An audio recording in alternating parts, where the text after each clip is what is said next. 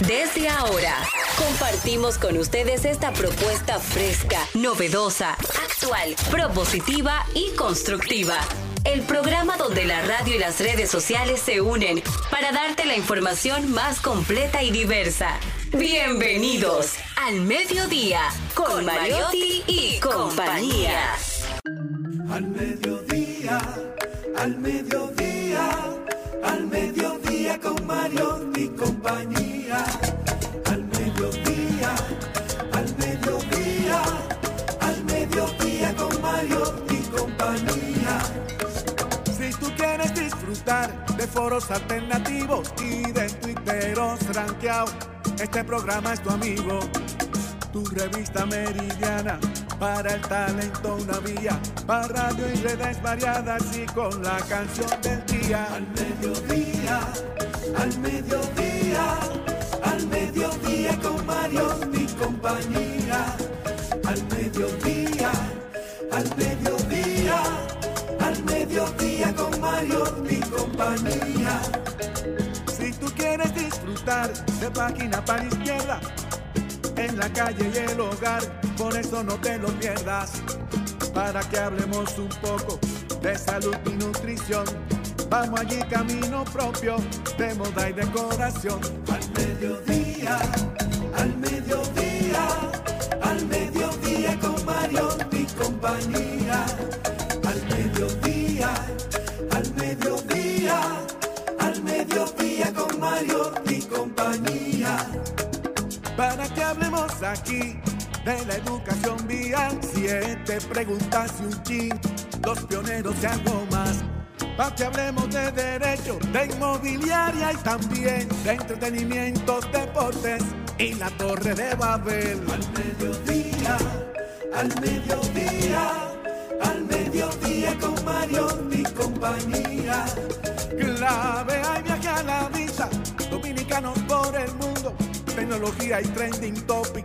Dilo alto, dilo duro. Al mediodía, al mediodía, al mediodía con Mario y compañía. Al mediodía, al mediodía, al mediodía con Mario y compañía. Hola, mediodía, saludos, mediodía. Bienvenidos al Mediodía Radio, donde ponemos alas a las palabras para llegar hasta ustedes. Información sin sufrición, diversidad divertida, el programa más amigable del mediodía. Hoy viernes, que te quiero viernes, directamente desde la provincia Esmeralda y Olímpica de la Patria, está aquí con nosotros doña Jenny Aquino. Muy buenas tardes, señores. Gracias por estar en sintonía una vez más al mediodía con Mariotti y compañía. Les contamos que el día... Sí. Igualada. Sí. Que chopate ves, Esperancita. Oh. Espero que Chacha. te falta trapear aquí. Saluda a tu gente. Ya. Bueno, les cuento. El 12 de agosto se celebra el Día Internacional de la Juventud, una fecha promovida por la ONU en busca de conseguir la participación de los jóvenes en todos los ámbitos de la sociedad para solucionar los desafíos que la juventud enfrenta cada día. Y hoy, Día Mundial de uno de los animales más nobles y más hermosos y que tienen una de las fábulas más lindas y grandes. El elefante, una iniciativa de la Fundación para la Retrointroducción de los Elefantes para concienciar sobre la situación delicada de estos grandes mamíferos cuya población ha disminuido más del 60% en unos años. Hace una reflexión que tú, no sé si tú lo has le- llegado a, a leer, Charlene. Malena, acerca de cómo estaba esperando una, una, una perrita y una, y una elefanta se embarazaron juntas. ¿Ustedes lo han oído? ¿Lo han escuchado? Bueno, entonces dice, la perrita parió a los tres meses muy bien. Ella se quedó año y medio preñada y le dijo, yo me he embarazado más de tres veces, le dice la perra. ¿Y tú por qué no has parido? Dice ella, es que lo que yo voy a parir, el día que pise la tierra, la tierra temblará por lo grande que es la bendición. Entonces muchas veces decimos, estamos esperando ese momento que llegue esa gran bendición a nuestra vida, que a veces tenemos que tener paciencia, que no siempre se da en los seres humanos. Y en mí, el Señor me está preparando para todo lo que porque yo tengo. Es Job, no, no, no. Son unos elefantes trillizos los míos. Cristo viene. Cristo viene antes de eso, sí. Pero sobre todo eso, en la reflexión del día de hoy, saber que las cosas que vienen en gran bendición tardan, pero llegan. Ah, Hoy, Día Nacional de la Juventud Internacional. Internacional. Como consejo, vamos a aprovechar la juventud. La juventud puede durar la vida completa si la asumimos de manera correcta. Está con nosotros un joven estrella también que quiero que aproveche para saludar también, don Félix Novaiciano. Muchas gracias, de verdad, de corazón. Aquí estamos presentes y feliz Día Internacional de la Juventud a todos los oyentes, que también, además de ser joven de edad, también uno es de corazón y espíritu. Así es, así es. Pero quiero aprovechar para felicitar a don Wadis Jaques. Ayer fue la premier de la obra Mariposas de Acero. Tuve la oportunidad de acudir y de verdad que fue una experiencia sumamente emotiva, emocionante, lleno de emociones, el, el- la puesta en escena de la obra de la vida de las hermanas Mirabal, de todo su círculo, de todo lo que estaban alrededor de ella, además de que se aprende mucho, también es sumamente divertida, entretenida, emotiva. De verdad que quiero que todos los que nos están escuchando aprovechen para ir a ver esta obra mientras tengamos la oportunidad de ver la primera puesta en escena en la historia de la obra Mariposas de Acero. Yo creo que esta obra va a trascender las barreras del país. Yo creo que esta obra llegará a teatros internacionales. Creo que todo el mundo querrá verla y por eso les hago el, el llamado a que aprovechen esta oportunidad y no desperdicien eh, el chance de ir a ver la obra Mariposas de Acero, dirigida y escrita por Wadis Jaques, protagonizada por Nico Clínico, Nashla Bogart, Frank Seara y un elenco, Joni Estrella, un elenco grandísimo de superestrellas. Es un musical y creo que, que todos debemos aprovecharlo, lleven a sus hijos, que no hagan como hicieron con la con la exposición inmersiva de Tobar, que mucha gente esperó al último día para ir, tuvieron incluso que extenderla. No, no, vamos a aprovechar ahora, vamos a llenar las salas de teatro en apoyo a lo nuestro, a la dominicanidad. Mira, eh, sobre eso, estaba yo buscando las boletas esta mañana precisamente porque quería ir mañana y estaba colapsado. O sea, que, que s- quedaban muy poquitas boletas para ver mañana y la última función ya en Santo Domingo sería el domingo a las seis y media de la tarde. O sea que si no, pero 2 y 3 de septiembre estará en Santiago. O sea que desde aquí ya saben que nosotros estamos apoyando y sobre todo es, como dice Charlie Mariotti Paz, ver la historia de una manera con un lenguaje de la juventud que la pueda entender, las, los que no vivimos esa época, poder trasladarnos y, y evocar la parte histórica de nuestro país y que ha trascendido internacionalmente. Y aprovechar también para despedirnos con, unas, con una frase que utilizó Antonio Banderas mientras recibió un premio, pero es una frase de Cervantes en El Quijote. Y decía Antonio Banderas que como no estás experimentado en las cosas del mundo, todas las cosas que tienen algo de dificultad te parecen imposibles. Confía en el tiempo, que suele dar dulces salidas a muchas amargas dificultades. Esto va para todos a propósito del Día Internacional de la Juventud. Todo lo que vale la pena conlleva cierto nivel de dificultad, pero por eso hay que enfrentarlo con, con vehemencia, por eso hay que enfrentarlo con valentía y sobre todo con mucho, con mucho corazón. Continuamos.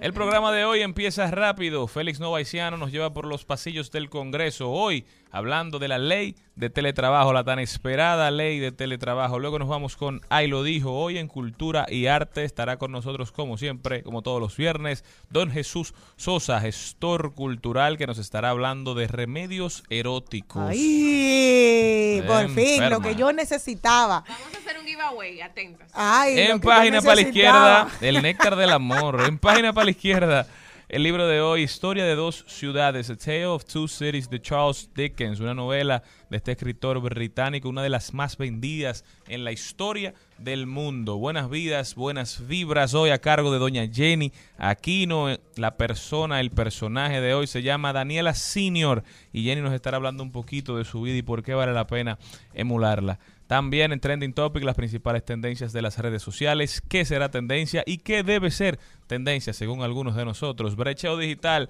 con el mejor, el Yuval Noah Harari dominicano, don Darían Vargas, que estará hablando de esas habilidades laborales que se van a necesitar en el 2025. Usted que está pensando cambiar de trabajo o usted que por primera vez estará buscando trabajo, no puede perderse este segmento. Carlos Mariotti hablando de esports, hablemos de tecnología, reflexiones desde mi alma con doña Angelita García de Vargas, las tan esperadas reflexiones desde el alma. Y hoy Maribel Contreras en De Paso y Repaso tiene un invitado muy muy especial, él es Gabriel, el artista, que estará hoy en el Jet Set a partir de las siete y media. Gabriel directamente desde. Colombia, no sé, Ay, ay, desde Venezuela, perdón, pero que nos estará llevando a dar una vuelta por Medellín. No lo es. ¿qué tal si nos vamos de aquí? Y es que hoy voy a salir. Mami, envíame el location. Una vuelta en Medellín. Ya tú sabes cómo es esto. Tú nada más haces que me enreda un poco más. No me rompes que yo El Congreso. ¿Con qué se come eso? Conozca los procesos e interioridades del Congreso Nacional en un recorrido por sus oficinas y departamentos. Caminemos con Félix Novaiciano Aprobado. Aprobado. Aprobado. Aprobado. por los pasillos del Congreso. Félix Nuevo Haitiano está con nosotros. Félix, ¿cómo estás? Me encuentro excelente, más en el Día Internacional de la Juventud. Yo todavía caigo en los parámetros de juventud. con 26 Joven años. valioso, Sí. Y amigo tuyo sobre todas las cosas. sobre todas las cosas, mi hermano. Ay. Félix, dime, dime, háblame un poquito de qué está pasando en el Congreso. ¿Estamos en receso? Estamos en receso. Ya el 16 de agosto que van a escoger nueva directiva, así del bufete directivo de cada una de las cámaras. Parece que van a ratificar a ambos presidentes.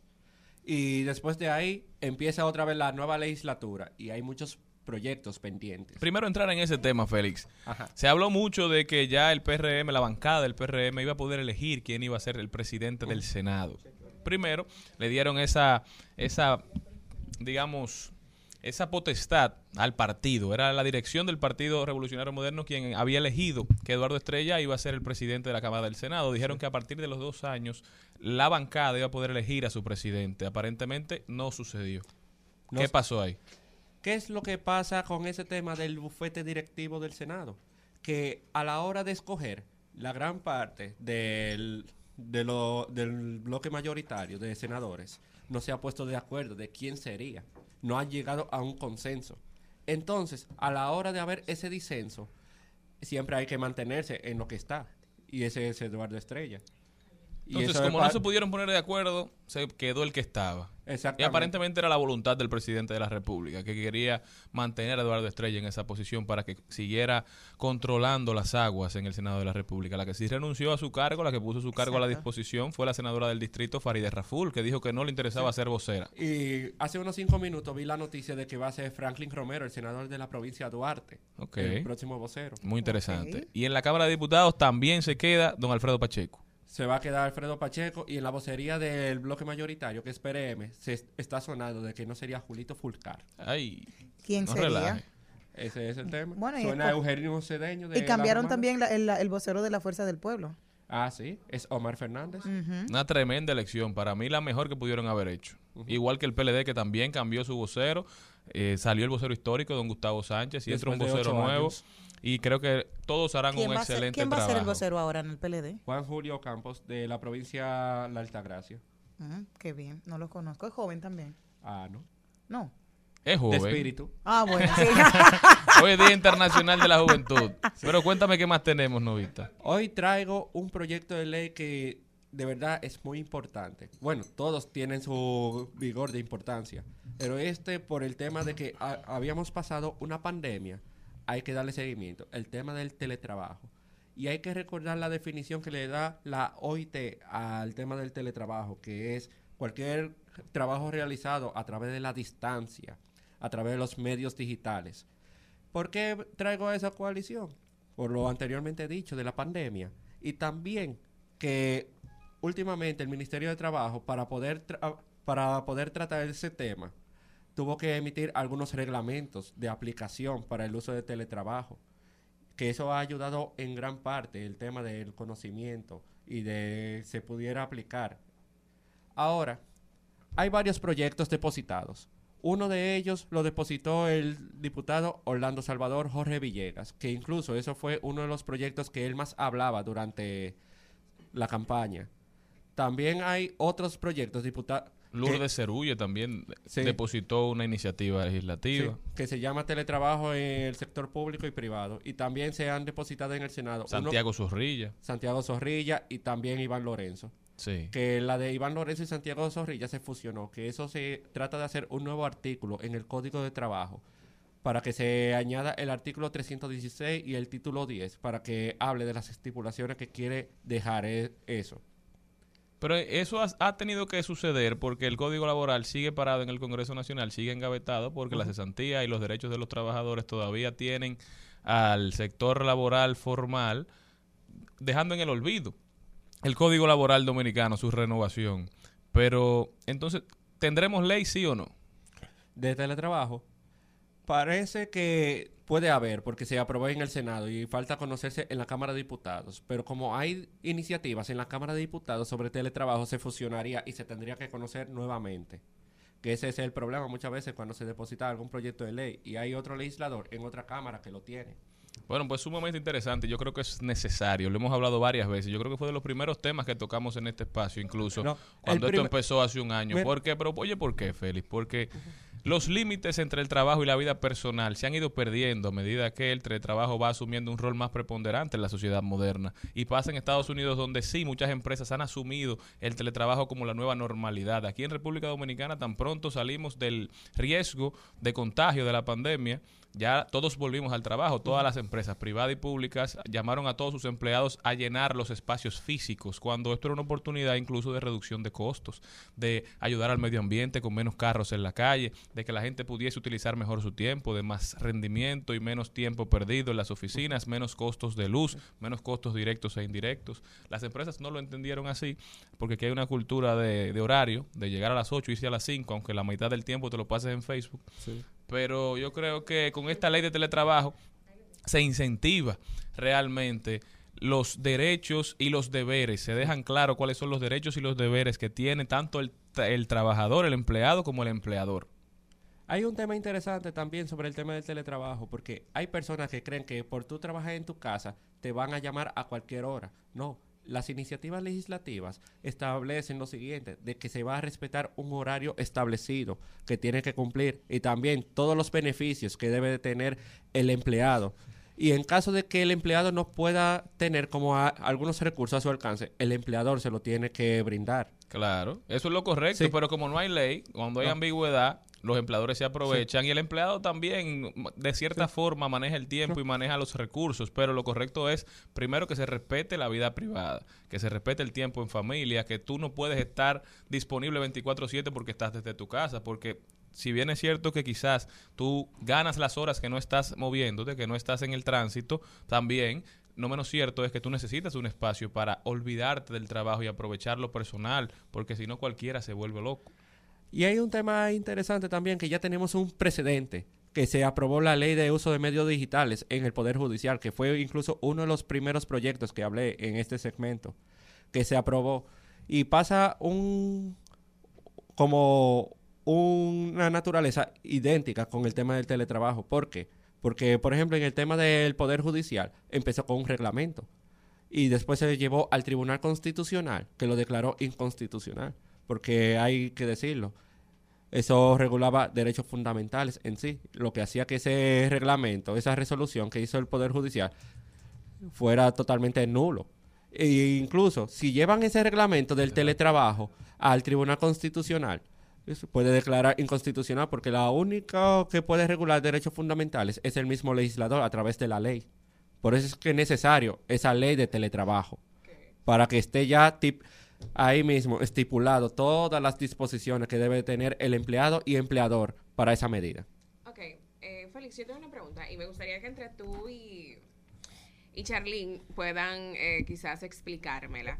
¿Por qué em, los proyectos de ley en, la, en el Senado, en la Cámara de Diputados, cuando los eh, legisladores la presentan, duran tanto tiempo? O sea, ¿cuál es el proceso agotar para que una ley, una- un proyecto se vuelva ley y que lo aprueben? Porque a veces duran años y mucho Sí. tiempo y a veces hasta se olvidan y no pasa nada y no vuelven a tocar No. ese tema. Entonces viene otro legislador, la toma de nuevo. y Excelente después- pregunta. Y círculos viciosos. dice- y después dice que fue el que la, Sí. que, que- que fue el que la propuso y realmente no es así porque hace muchísimos años atrás otra persona lo propuso, en fin. Yo necesito que ustedes me expliquen eso. Gracias, Charlene. No. Eso es parte del diario vivir en el Congreso. Ahora voy a empezar con el tema del procedimiento legislativo. Primero, yo como legislador voy a la Secretaría General Legislativa a depositar mi proyecto. Y se deposita. Después, en la próxima sesión del hemiciclo, hablan de las de- iniciativas depositadas y dicen en qué comisión va a ir cada una. Que, por ejemplo, en el Senado hay 30 comisiones permanentes y, por ejemplo, voy a poner que provincia de Monteplata, provincia ecoturística. De una vez va fácilmente a la de medio ambiente o la de, O la de de turismo. turismo. Pueden mandarle Ya, cualquier... llegó a la comisión Sí, entonces. está la comisión. Ahí hacen el estudio de artículo por artículo. Y después ahí le dan el informe favorable o ¿Pero quién se desfavorable. encarga de ese proceso de artículo por artículo? ¿El mismo legislador? No, en la misma comisión, Ok. los miembros de la comisión, Ok. que incluso en caso de que el legislador que lo haya propuesto el proyecto es invitado a la comisión, en caso Si de que es no se miembro. encuentre. Cada senador, dependiendo de sus aptitudes, de sus facultades y de su preparación, se le designa como presidente de una comisión. En De principio. esas 30, en principio. Entonces, cuando se somete una iniciativa de ley, va a una comisión de esa, el presidente la somete a conversación. Esa comisión no solamente está compuesta por él como presidente, sino por otros senadores que son miembros de la comisión. La conocen junto al equipo de la Cámara de Diputados, el equipo administrativo y técnico de la Cámara de Diputados o del Senado de la República en este caso. Y ahí van, como dice Félix, le dan un informe favorable o desfavorable. Luego que el informe está emitido, Pasa también otra cosa, que cuando está muchas veces varios proyectos en comisiones, hay algunos como que lo dejan para otra ocasión, que después quedan en el olvido, que eso ha pasado con varios proyectos. O dicen que es demasiado largo, que se puede conocer en, una, en otro momento, pero al final nunca se conocen. Hay muchos proyectos que se han conocido, que dan el informe favorable, y después ahí depende de que se conozca en el hemiciclo, que se tiene que aprobar en dos lecturas. O si, o si el legislador quiere que se libere de trámite para que se apruebe de manera más rápida. Y después de que es aprobado en una Cámara, tiene que ir a otra a agotar ese proceso. Y entonces, si está en la otra Cámara, por ejemplo, un proyecto que yo deposite en la Cámara de Diputados y después está en el Senado, le cambian una coma, tiene que mandarse otra vez a la Cámara de Ay, Diputados. Dios mío. Entiendo. Porque le quita el sentido, una no, oración, porque- puede ser otra cosa. sí. Porque cada Cámara funciona como un filtro de la otra. Ok. Hay algo, el, bica- el bicameralismo tiene muchas críticas y también muchos puntos a favor. A veces uno dice como, wow, ¿por qué dura tanto un proyecto? Y es que el proceso es bien largo. Eso ha pasado con el Código Penal, que ha perimido varias veces por esa misma razón, de que primero se conoció en la Cámara de Diputados y duraron 10 meses, ya faltando un mes para terminar la legislatura, para decirlo, y lo mandan al Senado, y el Senado no va a conocer un proyecto de 413 artículos en tiempo récord. Es un, pro- un proceso tedioso y mucho más cuando no hay voluntad, porque hay proyectos que afectan muchos intereses, entonces hay que escuchar a todas las partes y por eso a veces deciden ponerlo abajo de otros folders ahí, quizás esperar un tiempecito a que la, la cosa se calme, que no está bien, pero es lo que se da, es lo que se ve. Félix, dime qué esperamos para este 16 de agosto. Este 16 de agosto. Bueno, muchas iniciativas importantes que tienen que conocerse, como el mismo Código Penal. También hay una, una ley que estimula la innovación y desarrollo científico, que es muy importante, que eso voy a hablar. ¿Y la ley de la intimidad, aquella, en qué quedó? Eso ha quedado engavetado en la Cámara de Diputados. Exacto. Muchísimas gracias a Félix Novaiciano por haber estado con nosotros, llevándonos en un recorrido sumamente interesante por los pasillos del Congreso. Félix, ¿cómo puede la gente darte seguimiento, hablar contigo, hacerte cualquier Tus pregunta? fans. Félix tiene muchos fans, por cierto. Atención, Yo no cachicha. sabía que era tan popular, pero Pues ya sabes. Es verdad, o sea, cuando suben tus contenidos en las redes sociales te dan like y ese tipo de cosas. O sea, al mismo contenido. Eh, ahí. eh, estoy frío. Malena. Nada, me pueden seguir a través de Instagram eh, con mi usuario Félix Nova H y también en Twitter, que me llamo también así, Félix Nova H. Ya lo saben, nosotros continuamos. Muchas Al mediodía, al mediodía, al mediodía con mi compañía. En al mediodía. Ay, lo dijo. Ay, lo dijo. Ay, lo dijo. Ay, lo dijo. Ay, lo dijo.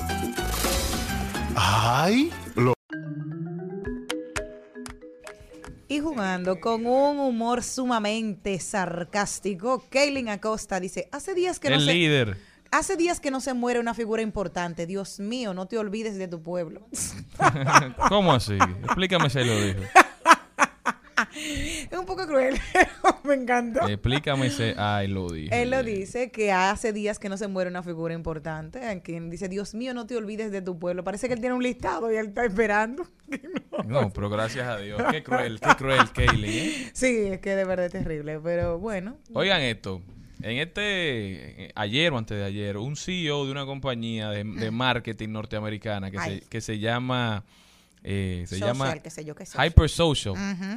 Él publicó una foto llorando en LinkedIn luego de haber tenido que realizar unos despidos masivos, como buscando empatía. Y oigan algunos de los, de los resultados de las, de las reacciones Sí. en las redes sociales. Sobreactuado, ridículo, victimista, patético, peliculero, tóxico, todos esos calificativos y muchos más en esa misma línea son los que recibió Braden Wallachie. Él es el CEO de la empresa a la que estamos hablando después que publicara la famosa foto ya llorando tras despedir a algunos de sus trabajadores. Dicen profesionales de la revista Playground Mac que lo más interesante del caso es que no se trata de un delirio personal, un arranque de locura, más bien al contrario, es que el CEO de una gran empresa pueda llegar a pensar que una lloradita en LinkedIn le ayudará a conectar mejor con sus empleados, clientes y seguidores, resulta sintomático de la sociedad en la que vivimos, que ha convertido la vida en trabajo y el trabajo en vida, la empresa en familia y la familia en una empresa. Durante muchos años, las separaciones entre lo público y lo privado, lo personal y lo profesional, había definido la construcción de sociedades, ciudades, familias e incluso de nuestro carácter. Ocho horas en el trabajo, ocho horas de ocio y ocho horas en la cama. Así era que se vivía antes. Actualmente, la fusión entre esferas y el imperativo de ser empresarios de ser nuestro propio jefe, han puesto nuestras emociones a trabajar 24/7 para este nuevo ideal de dirección de empresas que sin duda alguna ha inspirado a este CEO de Hypersocial a demostrarse, a enseñarse con unas lágrimas en la cara. Yo creo que que hay que estar claro en lo que está pasando con el mundo y cómo la nueva generación no cree en nadie. Por eso muchos jóvenes, aunque Darían Vargas no lo entiende, muchos jóvenes de la generación Z que han visto cómo se trata a los millennials, cómo después de la crisis del 2008 muchísima gente fue despedida. Sin embargo, los principales, los principales directivos de esas empresas se fueron con millones de dólares, aun cuando fueron ellos los principales responsables de esa crisis.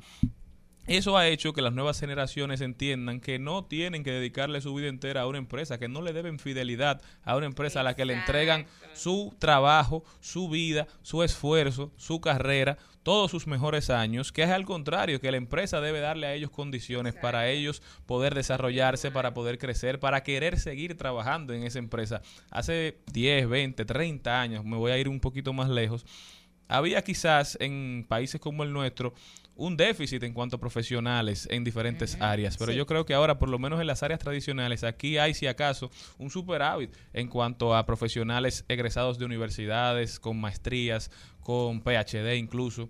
Entonces, todas esas personas están buscando los empleadores más competitivos. Por eso, vemos todo lo que está pasando, vemos la fuga de cerebros de República Dominicana, que debemos hacer un esfuerzo por recuperar nuestros mejores doctores o muchos de nuestros mejores doctores están todos fuera del país. Entonces, ¿eso a quién es que le hace daño? Es al dominicano.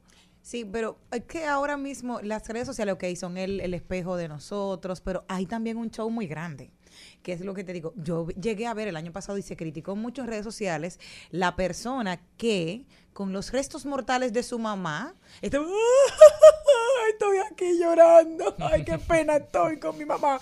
y la, y la ustedes que no señora la ahí, están viendo, Jenny o sea, tiene- Jenny de tiene el verdad. teléfono en la mano, Sí, haciéndose un haciéndose un selfie. porque así era el la video. Y está casi llorando. Así era. No, no, no, tampoco. Actriz. No te pase tampoco. No, pero mira, de verdad, o sea, cuando yo vi eso, o sea, tu mamá, ay, qué triste estoy, mirando la cámara. Entonces, dime, o sea, el espectáculo era para quién? Si de verdad te sientes afectado. En un momento así, tú no tienes fuerza para estar anunciando que nadie murió. sí. Yo sí.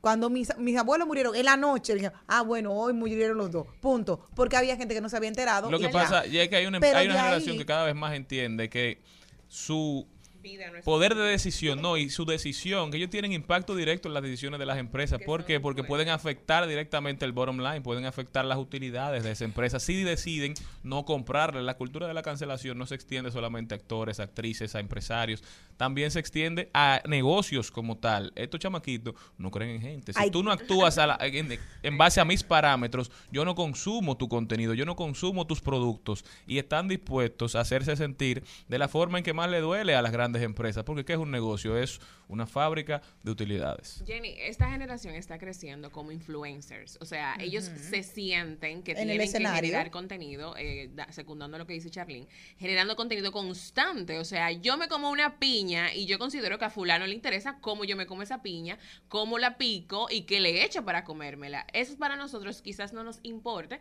pero tienen quizás una, mm, o sea, muchos muchos seguidores que sí le interese. Porque en TikTok podemos notar que hay gente que no son para nada famosos, o sea, no hacen nada en los medios de comunicación, pero tienen muchísimos seguidores y sus videos lo ven miles y miles de personas. O sea, por eso quizás mm, tú puedes notar que cuando esa persona se grabó llorando la muerte de su mamá, quizás le dolía, porque también el dolor la gente No, lo, lo claro. manifiesta de manera diferente. Pero decía, no, yo tengo que demostrarle a mis seguidores cómo yo estoy llorando Con y que mi tanto mamá me duele muerta. la muerte de mi mamá. Con, No, restos para que empaticen conmigo, para crear, para sacarle algún tipo de beneficio. Ese es No. el mundo en el que estamos viviendo, señores. Pero ustedes Mira. traten, por favor, de ser un poquito más honestos, de ser un poquito más sinceros. Y recuerda que la felicidad es el ojo derecho que llora primero. En el izquierdo es cuando de tristeza. Hay que ver cuál fue el primer ojo que goteó. Qué batalla. Al mediodía, con Mariotti, con Mariotti y compañía. Rumba 98.5. Una emisora. RCC Media. Seguimos, segui- seguimos con Al Mediodía, con Mariotti y compañía. En Al Mediodía es bueno recibir buenas noticias. Es bueno recibir buenas noticias con Mariotti y compañía. Señores, gracias por continuar aquí en el mediodía con Mariotti y compañía. Estamos sumamente felices porque a la familia de RCC Media tuvimos una pequeña bebé. Ay, la emisora Sentidos 89.3 anoche fue eh, todo el espectáculo para poder dar a conocer la programación que va a tener esta emisora con talento dominicano. Tendrán el espacio para las baladas, el, también todo lo que tiene que ver con música urbana tendrá su espacio siempre y cuando tengan letras limpias. Lo hicieron en reiteradas ocasiones este llamado de que todos pueden participar y van a estar ahí apoyando también a nuestro talento local. Va a tener esa, eh, van a tener esa esas noticias primordiales. Los domingos estarán ahí, don Hochi Santos estuvo hablando de que para todo aquel que tiene ese sentimiento y le encanta la música de los 40, 50, esas baladas de los 60, pues prepárense para que esa música llamada la música vieja, de esos boleros, realmente el domingo es una programación especial desde las 8 de la mañana hasta las 5 de la tarde para que disfruten de ese tipo de contenido aquí en Sentido. Ayer disfrutamos del talento de Sí. Natalie Jacín, Daniel disfrutando. Santa Cruz, Cristian Alexis, estuvo también Pavel. Núñez, Techi Fatule, Kiara Romero, Vadir, Uaso Brazomán y todo el elenco estuvo allá de RCC Media. Nosotros estuvimos apoyando, también disfrutando el ambiente. Todo el mundo estaba muy emocionado con la puesta en escena de este nuevo espacio radiofónico de la familia RCC Media. Y hablando de familia, tenemos que aprovechar para felicitar a nuestros queridísimos hermanos de Gerdau Metal Dome, quien anunciaron que lograron la disminución de 30% en la huella de carbono de sus productos. A través de un inventario de gases, demostraron resultados verdaderamente favorables. Este logro es parte de las iniciativas de ecoeficiencia operacional implementadas en el además de el uso de combustibles más limpios y de energía renovable para lograr aumentar su productividad en un 37.6%. El levantamiento y elaboración del estudio fue realizado por la empresa chilena Bioscience, quien realizó el inventario de gases de efecto invernadero y el cálculo de la huella de carbono de la empresa. Este esfuerzo viene de la mano de una estrategia de sostenibilidad, identificación y mapeo de riesgos para analizar las oportunidades derivadas del cambio climático. Felicitamos a Gerdau Metaldón por reafirmar su compromiso para que la productividad vaya de la mano con los objetivos de desarrollo sostenible. Un aplauso para ellos. Al mediodía, al mediodía, al mediodía con Mario y compañía. Comunidad, lengua, creencias, costumbres y tradiciones. Ritos, celebraciones, bailes y cantos. Los valores y esencias de esta tierra mía. Dicen presente en Al Mediodía con Mariotti y compañía. Ya sí está con nosotros Jesús Sosa, nuestro queridísimo gestor cultural. Jesús, ¿cómo estás? Bienvenido. Bienvenido, eh, pueblo dominicano, a este, a este segmento. Lo habían pedido, promesa cumplida. Vamos Sí. a hablar de al- algunos remedios eróticos. palabra. Ay, ay, ay, ay, ay, ay. Algunos remedios eróticos y felicitar esta, esta cabina. Todos somos jóvenes aquí hoy Así en el es, Día así es. Que Internacional no de lo la Juventud. ¿verdad? Sí, pero, pero es importante también eh, reconocer que, que la juventud es un estado de gracia. Aparte de la edad, es un estado de gracia. Dice que tú. juventud no se lo dijo don, don, don Hochi, que el hombre tiene tres edades: joven, eh, mm, cuando estás adulto y cuando te ves bien para tú ya. No, y también Bueno, la juventud divino tesoro. Comenzamos este segmento de remedios eróticos, que era una promesa, con una advertencia de salud. Ok, buen dato. Con una advertencia de salud. Atención. Estoy con bolígrafo en mano. Utilizar un medio, cualquiera que sea, redes, un micrófono, es una responsabilidad individual y colectiva. Como programa, quiero atribuirme a hacer la advertencia como programa, no como segmento. Si usted sufre de la presión, si usted tiene problemas de circulación, tú sabes quién si usted tiene eh, temas de, de diabetes, si usted tiene problemas cardiovasculares, No te hagas, ¿eh? No se ponga a inventar con remedios caseros. Consulte a su médico. Consulte a su médico. Mejor vivo y usted sabe qué. Y que con muerto. cariño. Claro. Bueno, que- Comenzamos con algo que en el erotismo eh, se usa mucho, que es el ambiente. Ajá. O sea, cua- el- el- lo primero es crear un ambiente. Comenzar diciendo, si usted no está enamorado, pocos remedios funcionan. Claro. Sí, eso es vital. Exacto. Eso es vital. Pero el ambiente, las velitas aromáticas, los, incen- los inciensos, un tececito de chinola, un tececito de menta, de La gente solamente entiende que la chino le para la gripe. No. Y no. los hombres tenían chinola miedo. no que tiene un efecto Exacto. negativo. No, es mentira. No, no, no. Se le llama la fruta de la pasión pasión. Por algo. internacionalmente. Es porque los, Passion olo- fruit. los olores, los olores eh, en el ambiente eh, ayudan músicos. Una buena música. Ajá, de una buena Arjona. música de. Bueno. Bueno, por favor. Usted está planteando como un panorama como Por que favor. muy distinto Es a lo que se vive. Eso es vital en, en- O sea, primero el ambiente. el crear el clima, el clima, el ambiente. El clima Eh, para el el clímax. clima, el, el, clima. el clima El para el clima. clímax. Que esté lloviendo. Muy linda, muy linda combinación. Después, en la tradición popular nuestra, eh, se usan mucho eh, remedios que sirven para limpiar los órganos, riñones, eh, toda, toda eh, los órganos eh, que tienen que ver genitales. Eh, por ejemplo, el melón de breña con melaza o con miel ¿El ¿El melón de de quién? de breña. ¿Y quién es ¿Dónde encontramos? lo hablamos en la, en la, en la, en el, Sí, en sí, el sí, El- tarea, El melón, el melón, el melón Jesús, de- tú y Manielo están igualitos. Cada vez que vienen tienen que explicarlo todo de nuevo. No, no, tú- Pobre Maniel. tranquilo. Me da pena, Maniel. El melón de breña es, es un melón silvestre que se da, es como si fuera un cactus grande. Ah, sí, eso lo hablamos, es Entonces, cierto. con unas espinas donde la obra, la obra de arte para obtener la pulpa del melón de breña es poder pelar un melón de breña. ¿Y Porque- tiene buen sabor? ¿Eh? ¿O es igual que la sábila? No, Que no. tú le quites el amargor y te queda el no, cristal. no, no, no, no tiene mal sabor, pero normalmente hay que ligarlo con, con miel o con melaza. Ah, Ok. Le- melón de greña. Los té de cola de caballo, de palo de Brasil. eh, en muchos lugares la- hay gente que recomienda el anamú.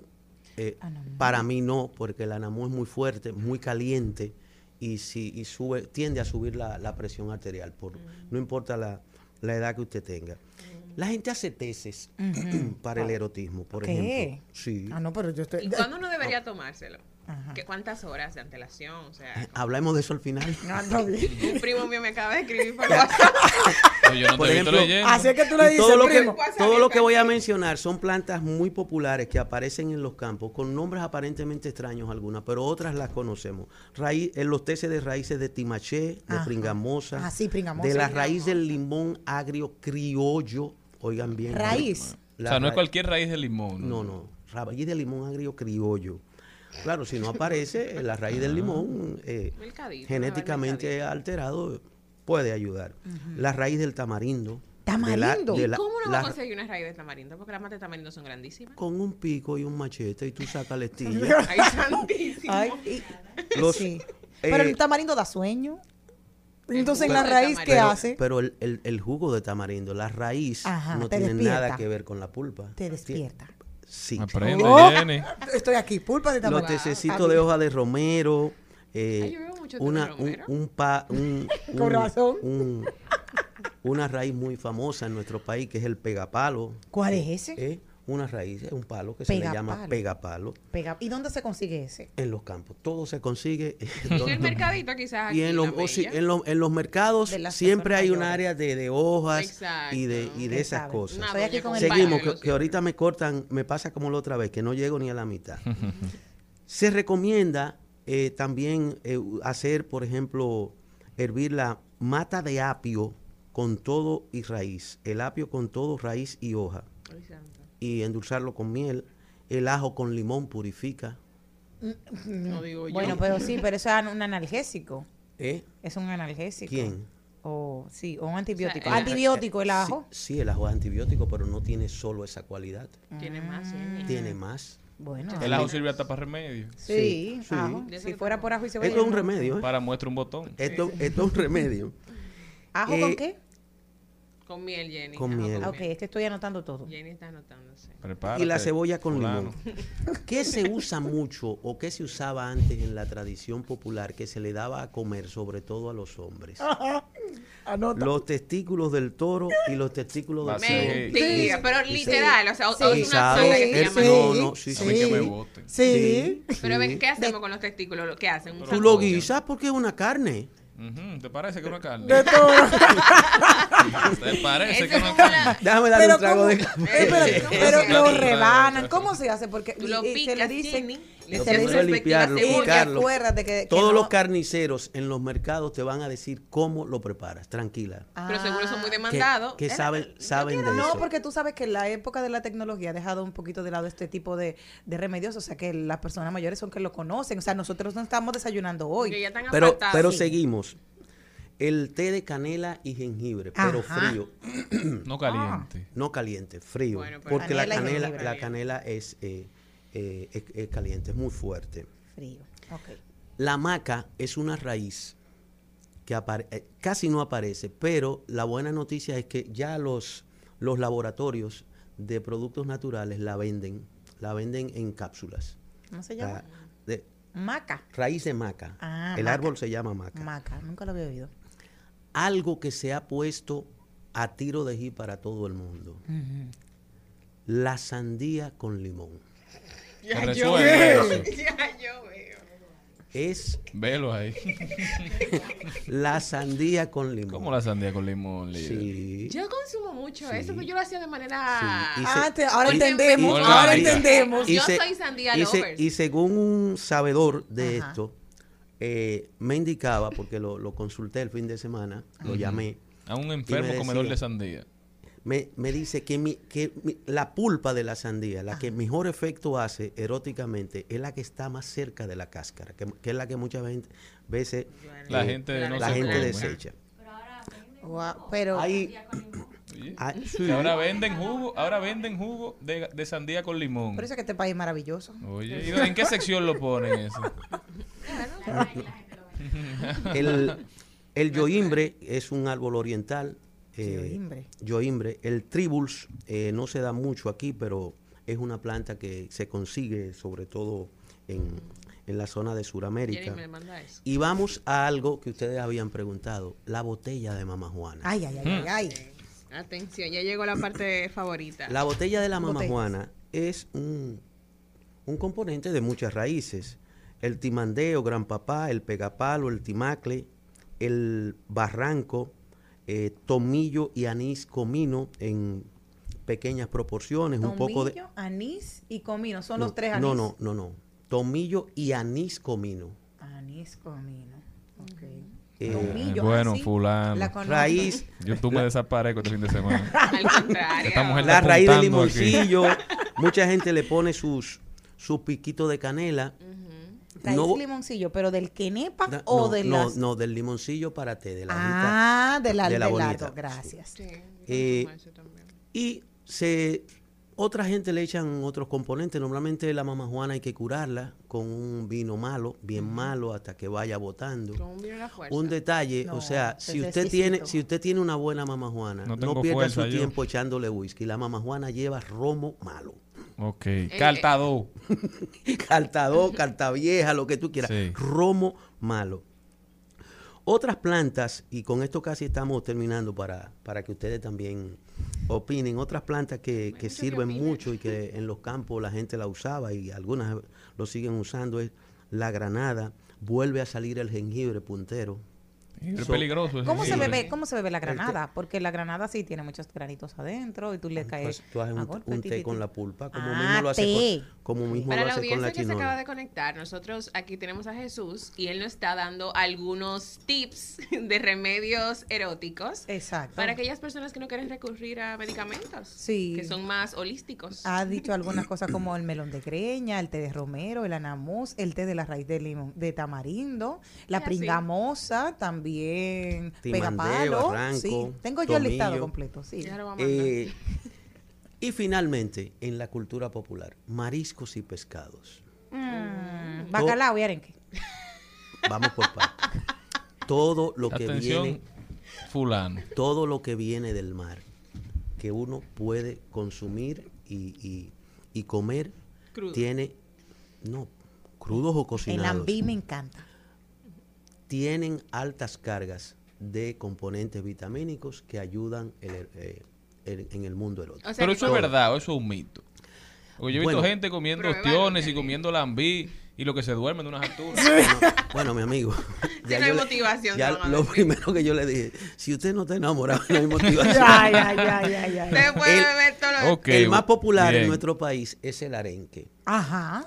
El arenque, ya El arenque. Me reservo el nombre porque no sé si está vivo, pero en los rieles de San Francisco de Macorís había un señor que cuando iba a beber los fines de semana, él compraba una escoba de guano porque él se comía el arenque asado dentro de una escoba de guano. Él metía su arenque, prendía su escoba, lo asaba, el arenque se abría y esa era su ensalada con, su- con lo que iba a tomar.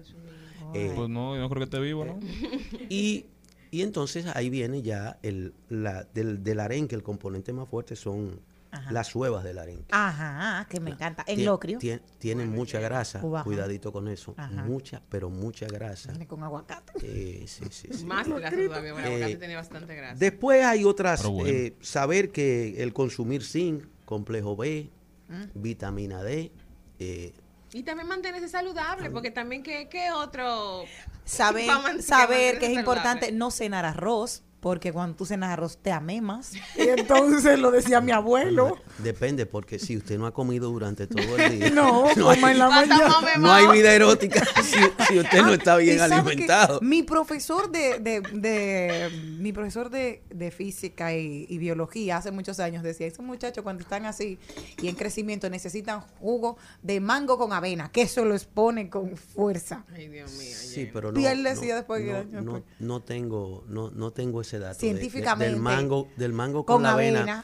Eh, El, el mango es muy nutritivo y la Ajá, avena también, pero sí. no no Juntos. No, no registro pesados. en la cultura popular el dato del mango y la avena vinculado al erotismo. y No, lo registro, pero quizás al profesor le funcionaba. Eso. A lo La mejor. pregunta que le hice anteriormente, el tema que, o sea, ¿con qué tiempo de anterioridad nosotros debemos de consumir estos medicamentos para que hagan efecto? No, porque yo sé que yo respondo lo que la audiencia necesita saber. Exacto. Sí. Primo, ahí va. Sí. Mira, hay, hay personas que, que, que consumen estos productos semanal. Y nada. No de, diario yo no, no creo que nadie aguante. Alguna porque depende, por ejemplo, Hay que darle fuerza. Lover, De ningún lado. Hay que Pero- darle no, fuerza. pero, no, no, pero no es eso, es, por la salud, porque recuerda que todas, todas estas cosas Son pues, muy son muy fuertes. fuertes, aumentan, te pueden subir la presión arterial, con estos calores Con sandía no se pongan limón. a hacer té caliente, mejor es todo ese tipo de té, tómenselo frío, con miel preferiblemente, eh, no usando azúcares Azúcar, ni, exacto. ni otros agregados. No, porque después Eh, dicen, Jesús me dijo, yo Jesús no, dijo. no, no, yo lo y primer- están esa gente en, en Yo, problemas. y quiero reiterar, por responsabilidad social de este programa y responsabilidad Claro. cultural tam- y de las ideas. Si usted tiene problemas cardíacos, si usted tiene problemas de diabetes, si usted tiene problemas de circulación, si usted tiene anemia, si usted tiene problemas de salud, no se ponga a inventar con nada de esto. Vaya donde su médico. Su médico lo va a ayudar. Porque quizá el médico le dice, mira, eh, tu caso, hay que esperar dos años que yo te cure la circulación para que luego tú puedas entrar en, en- en otro tipo de vida. Entonces, hay que, hay que decirlo así. Pero yo creo que también que el mejor remedio, escúchame Jenny, el mejor remedio también es hacer ejercicio, mantenerse saludable. porque Respirar, no- y respirar. porque no hay mejor ejercicio, no hay mejor eh, beneficios que para tener una vida bien activa que estar saludable. Pero No, quiero- lo- lo- eh, tienes toda la razón. Nos pero mandan una como, la demanda era remedios No, populares. no, tranquilo, pero Sí. para que la gente también entienda que no porque usted esté consumiendo remedio constantemente y teniendo una vida sedentaria, usted va a estar Óptimo. Pero no, ¿no? si usted, si usted no tiene una buena salud y si usted no se cuida y si usted no... no Al final el cuerpo sano, mente sana, buena alimentación y sobre todo estar enamorado de su pareja. Doctor, óyeme doctora, le dije doctora. Jesús, me vas a hacer daño. No, Jesús, Gustoso. quería preguntarte, eh, que nos Como envían a través de WhatsApp esta pregunta, que si esas eh, tienen, son mm, válidas y efectivas, esas mamajuanas, que tienen también marisco adentro, que le ponen como pedacito de, No lo de quise, coso. no lo quise tocar por Ah. lo siguiente. Cuéntame. Anteriormente, eh, por, por irracionalidad Ajá. de la conservación del medio ambiente, se usaba mucho ponerle eh, huevo- huevos de carey, de la tortuga carey, a, a la- Ay, los huevos de pato. Que por ¿Y el eso, por eso también matamos muchas. Tú no le puedes echar un huevo de pato. No, no, no, no, no. No, una mamajuana no, pero eso No, que, también Es el ayuda. problema no. tuyo. Entonces, ¿qué pasa? No lo quise tocar por eso, Ajá. porque eh, aquí hemos avanzado en un alto nivel de conciencia de lo que es la, la conservación de la, tor- de la tortuga carey, de las tortugas en, en general. esos, esos bellos animales recorren miles de kilómetros en el mar y vienen a desovar a nuestras playas. Y cada huevo, cada huevo que no se deja reproducir es una tortuguita menos. Claro. O sea, no, le, no, no lo hagan por el bien de la naturaleza y de las tortugas. Exacto. Aunque... Y los ponches esos de pato, de huevo de pato, que decían que eso era lo último. Eso es huevo pato como anemia, eso es más para la anemia, eso es más para la anemia. Ah, Bueno, pero, pero para- yo- después de tú le das un huevo de pato. Ponche. esta, Ese ponche para que se Sí, recupere. esta Esa muchacha, yo quería, usted está viendo, maestro, yo Oye, quiero, yo quiero mantener el programa Yo le en, en la, amigo y hermano en la ecuanimidad. apodado por su propio bien fulano que se desaparezca de hoy. Char- Charlene, eso, eso es el encarecimiento que no hay. No, una batalla. Jesús Sosa con nosotros, gestor cultural, tratando de, de ayudar y aliviar la carga de muchas personas que siempre nos escuchan, dándole nuevas alternativas para solucionar un problema y para crear alegría, ¿verdad? Felicidad. ¿Qué fue lo que tú mandaste si a pedir de comida en tu casa? Y, además sin, Plan expone- B. sin, ex- exponerse a los efectos secundarios de algunos químicos, que es lo más importante. Jesús Sosa, muchísimas gracias por haber estado con nosotros. ¿Cómo puede la gente continuar esta conversación? Espérate que me falta pregunta? preguntarle, ¿cuál es que te funciona a ti, Jesús? Mira, mira, mira qué No linda, mira, mira qué linda pregunta. Resulta que yo viví los depósitos, querida Maribel. y soy, soy un ser humano ya retirado, retirado y No ve- veo, el mundo desde las gradas, por eso veo esto con tanta tranquilidad. Ustedes no ven que yo ni me altero hablando. Además, lo conoce todo, lo ha probado. Porque No. antes de tú retirarte, tú tratas todo. cuando, cuan- cuando, ya usted llega a, a- a la edad que yo llegué de disfrutar mis nietos, yo me siento muy joven, pero yo no, yo, yo viví los depósitos ya. Yo viví los depósitos. No, no te hagas, los calladitos somos más, decía Doble Estrella. No. Hoy presidente del Senado. Muchísimas gracias por estar con ¿Qué nosotros. Continuamos. Escuchas Al Mediodía con Mariotti y compañía.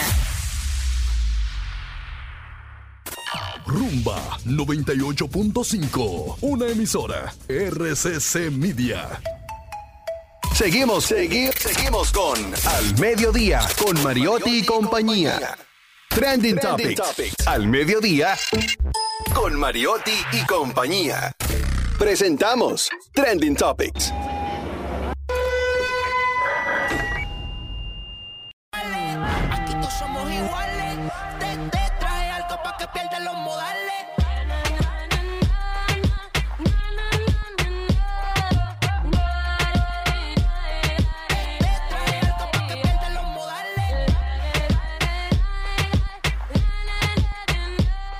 Estamos de vuelta, mi gente, y nos vamos con las principales tendencias. Eso, que escuchaban ahí es la canción Somos Iguales de Osuna y Toquilla. En dos días, en menos de dos días, tiene ya cuatro millones de reproducciones. De verdad que, que lo de la Toki no tiene madre, señores.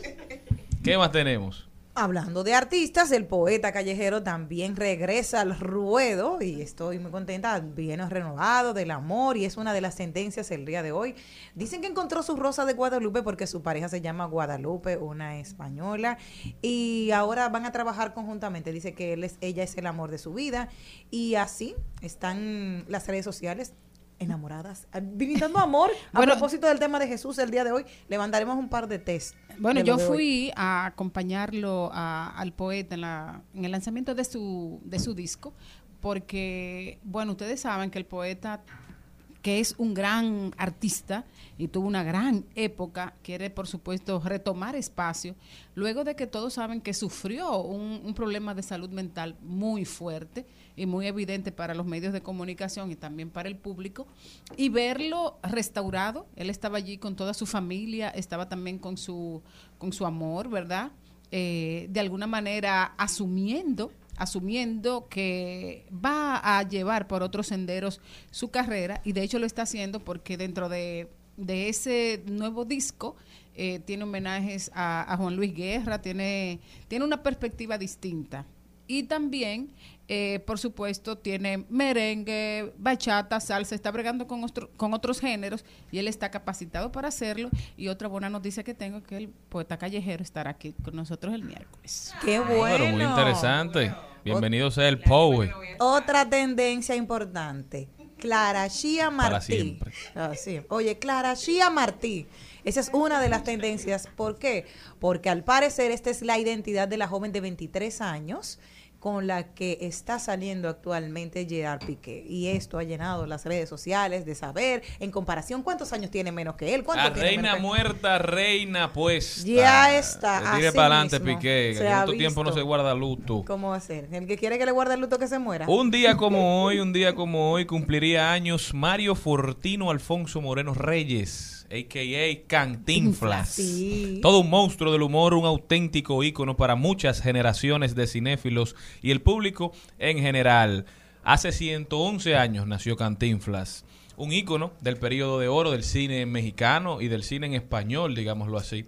Se ha convertido Bueno, y- en uno de los humoristas más trascendentales de toda la historia del habla hispana. Su legado todavía perdura hoy en día. Luego de, de ser cómico, de ser comediante, se convirtió en, en empresario. Fue uno de los principales empresarios de su época, incluso ganadero. Hizo muchísimo dinero Cantinflas, la vuelta al cine, la vuelta al mundo, perdón, en Exacto. 80 días de, de Jules Verne cuando fue llevada al cine. Él fue el protagonista, él fue hizo el personaje de Passepartout y le valió un Oscar por eso que se lo ganó. Valga- vale recordar a Marlon Brando. Así es, y hay que decir que realmente Cantinflas eh, superó el tema de- del español, en el sentido de que él se convirtió en un, un ícono mundial. Eh, eh, hasta el mismo Chaplin eh, que es otro de los grandes Reconocía ídolos. su grandeza. Reconocía su grandeza. Y por supuesto, yo creo, eh, Charlene, por ejemplo, eh, yo doy clases de expresión oral y hay que ver el contenido, el contenido de, de las películas de, de Cantinflas y cómo ese contenido, cómo esas películas de alguna manera retrataban la realidad y eran una, una expresión, una, una especie de, de crítica social constante. Supuestamente la mayoría de sus películas eran comedias, pero dentro de esa comedia, vaya usted a ver Los mensajes. cómo esos mensajes, cómo, cómo brotaba la formación, la inteligencia, la calidad de, de su mensaje y de sus puestas en escena, que, que de alguna manera emulaba a Chaplin también, que era un, un crítico constante de las, de, de- la, de las clases sociales, un crítico constante de las injusticias y, y- y evaluaba y, y valoraba mucho el tema del hombre común, del trabajador común, de la gente de la calle que tenía que salir a trabajar todos los días, a buscarse el peso en medio de, de, de esas sociedades en desarrollo, el, el avance tecnológico. Con humor, con Sí. sus con sus puestas en escena.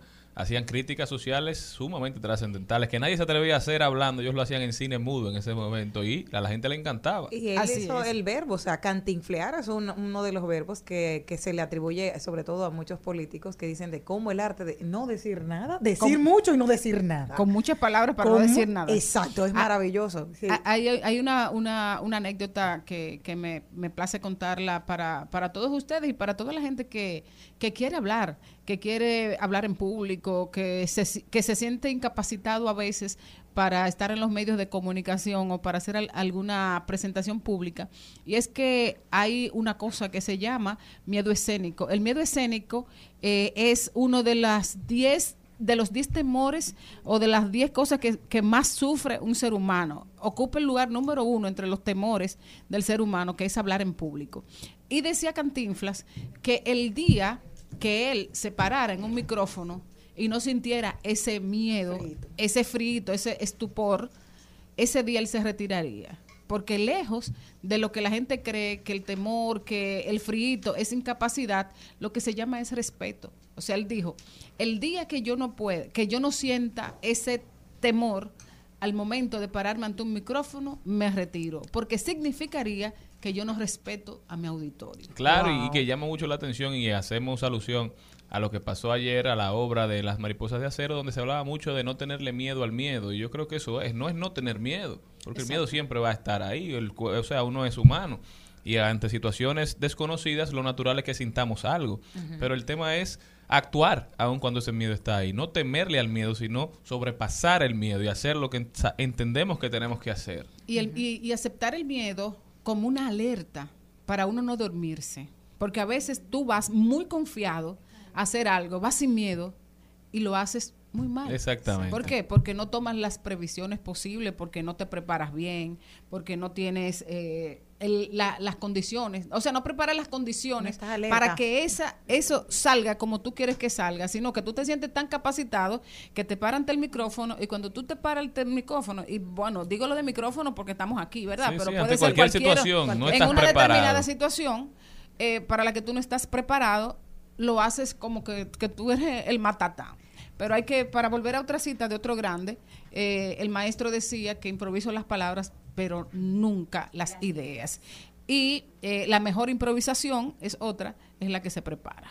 Qué Así lindo. es. Y la Virgen de la Altagracia es otra de las tendencias porque la cantautora cata- eh, católica Alisber Zapata ha puesto en escena el can- la canción Dios te salve Altagracia. Para todos aquellos que somos marianos, esto nos llena de muchísima alegría que la Madre Protectora y Espiritual del pueblo dominicano tiene ahora su propio himno. A mí me gusta el de Monteplata, que lo cantamos siempre en...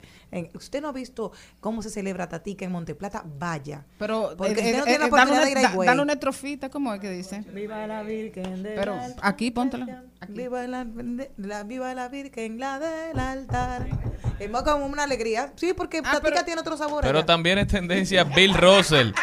Bill Russell, el astro de la NBA que falleció hace unos días, es tendencia porque la liga, la NBA, por primera vez ha decidido retirar de manera definitiva un número. Ningún equipo podrá utilizar, ningún jugador podrá utilizar el, el número 6 en su jersey en honor a Bill Russell. Ha sido retirado de la liga por completo. Hay jugadores como LeBron James que utilizaban el número, ya no podrán hacerlo. Russell con esto se une a un club exclusivo de jugadores de las diferentes ligas cuyas ligas han retirado su número, como Wayne Gretzky en la Liga Nacional de Hockey que utilizaba el 99, ya nadie puede utilizar el número 99 de la Liga Nacional de Hockey. Y en la MLB está el caso de Jackie Robinson, cuyo número 42 solamente se usa en el día de Jackie Robinson, que lo utilizan todos los jugadores en su jersey para honrar y recordar a Jackie Robinson. Así que Bill Russell, probablemente uno de los jugadores más importantes, una de las principales leyendas de la liga, era una leyenda viva hasta hace apenas unos días, ganó 11 títulos como jugador y como entrenador. La Liga de Baloncesto, la NBA, les rinde honor, pleitesía y recordará por siempre los aportes de Bill Russell. Estas son las principales tendencias. Nosotros continuamos. Al mediodía, al mediodía, al mediodía con Mario y compañía. Buenas vibras, vidas que hicieron caminos. Personajes, Que en todo ser humano hay grandeza, que en todo ser humano hay potencial. hombres y mujeres cuya estrella brilla sobre nosotros. Bibliotecas. Es exactamente como he conocido África, a través de los libros. Buenos ejemplos, buenas vidas. Me place tanto poder compartir con ustedes estas buenas vidas, buenas vibras de Daniela Senior, quien llegó a los Estados Unidos con sus metas claras, estudiar cocina y tener su propio negocio. Cuenta que desde los 13 años sabía lo que quería hacer el resto de su vida. Era cocinar. A mediados del año 2007 partió de Santo Domingo y llegó a la ciudad de Nueva York para estudiar en el Instituto Culinario de América. Tras graduarse, la dominicana se mudó a Washington, D.C. por una oferta laboral que obtuvo en el área de alimentos y bebidas del hotel, del hotel Four Seasons. Colada Shop abrió sus puertas por primera vez en el año 2016 y hoy cuenta ya con cinco locales distribuidos en el área de DC, Maryland, Virginia, donde también cuentan con un servicio de catering enfocados en la comida del Caribe, cócteles y el café, que son áreas muy importantes de nuestra cultura. Aquí en Washington, todos los cafés son muy similares. Todo es bien marrón, nada de color, la música es igual, no había mucho sazón. Entonces vimos una oportunidad de crear un espacio en el que puedes venir a tu gusto durante el día, un sitio casual, pero que también transmita la música, la cultura y los sabores latinos. Y así lo describe Daniela Senior. Qué chula esta dominicana que nos ha puesto en alto llevando un pedacito de República Dominicana a través de nuestra hermosa, amplia y sabrosa gastronomía en los Estados Unidos. Y el día de hoy quería Y- compartir con ustedes esta. Excelente noticia, pero eh, tampoco fue que ella empezó por abajo, porque empezó por Four Seasons, querida. ¡Ay, qué humilde! A veces, Mari, Mari, yo, ahora que tú mencionas eso, eso no siempre tiene que ver mucho. Ok, tú que... te- Según tú. Porque hay veces que tú tienes el privilegio de tener buenos padres, de tener buenos ingresos y te- eso te abre oportunidades para estar en espacios, obviamente pudientes y también poder estudiar en buenos eh, institutos. Pero eso no garantiza que tú tengas éxito. No, no, no, También la disciplina, el esforzarte. No, no, yo sé claro, que tú no, no, que- eso como un dato. No, no, como un pequeño detalle. Sí, Exacto. pero que la gente cree que por el simple hecho de tú tener dinero, es el camino se te abre y te llenan flores. Eso es una oportunidad, cool. Pero el esfuerzo, la dedicación, eso no se negocia. La puedes creatividad, tener- exacto, claro, ¿no? La creatividad y la calidad a la hora de hacer algo. No, porque, porque tú puedes tener todo el dinero del mundo y si tú no tienes Tú lo puedes hacer, tú lo puedes hacer en el Four Seasons o en Bollo Bolero en Monteplata Ay, sí, o, o donde Buenísimo. Mickey. Y si tú no tienes la calidad, si tú no tienes la creatividad, si tú no tienes la capacidad de crear, porque oye, no es vender café.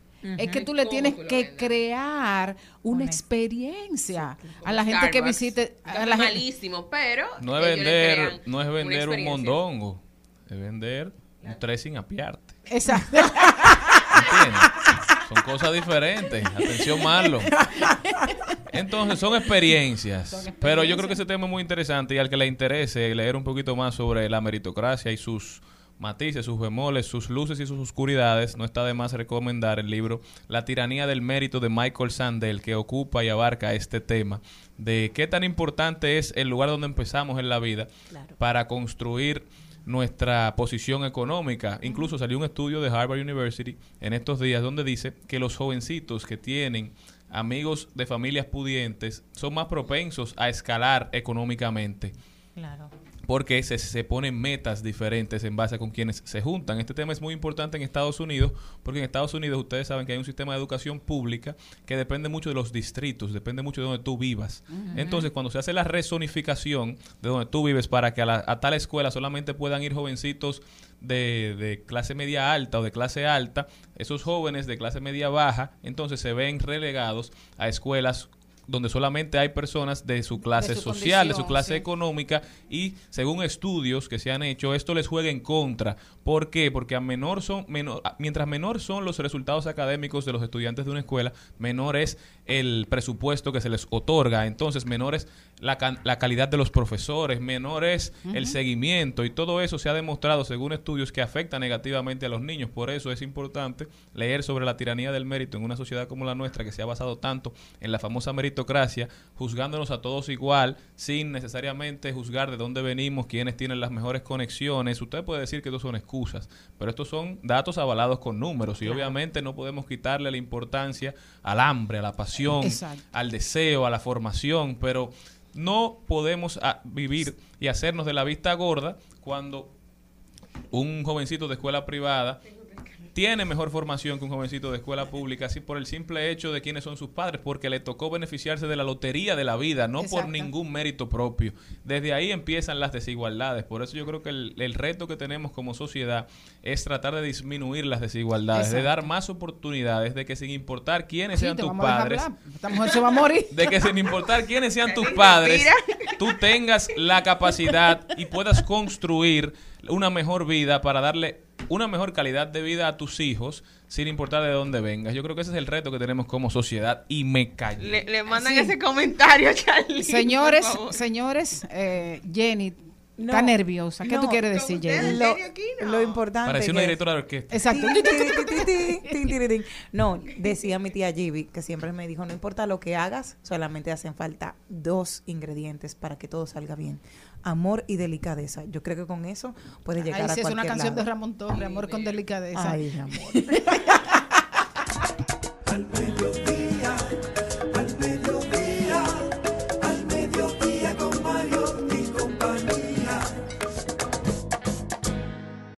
En Al Mediodía, con Mariotti, con Mariotti y compañía. Te presentamos Brecheo Digital. Brecheo Digital.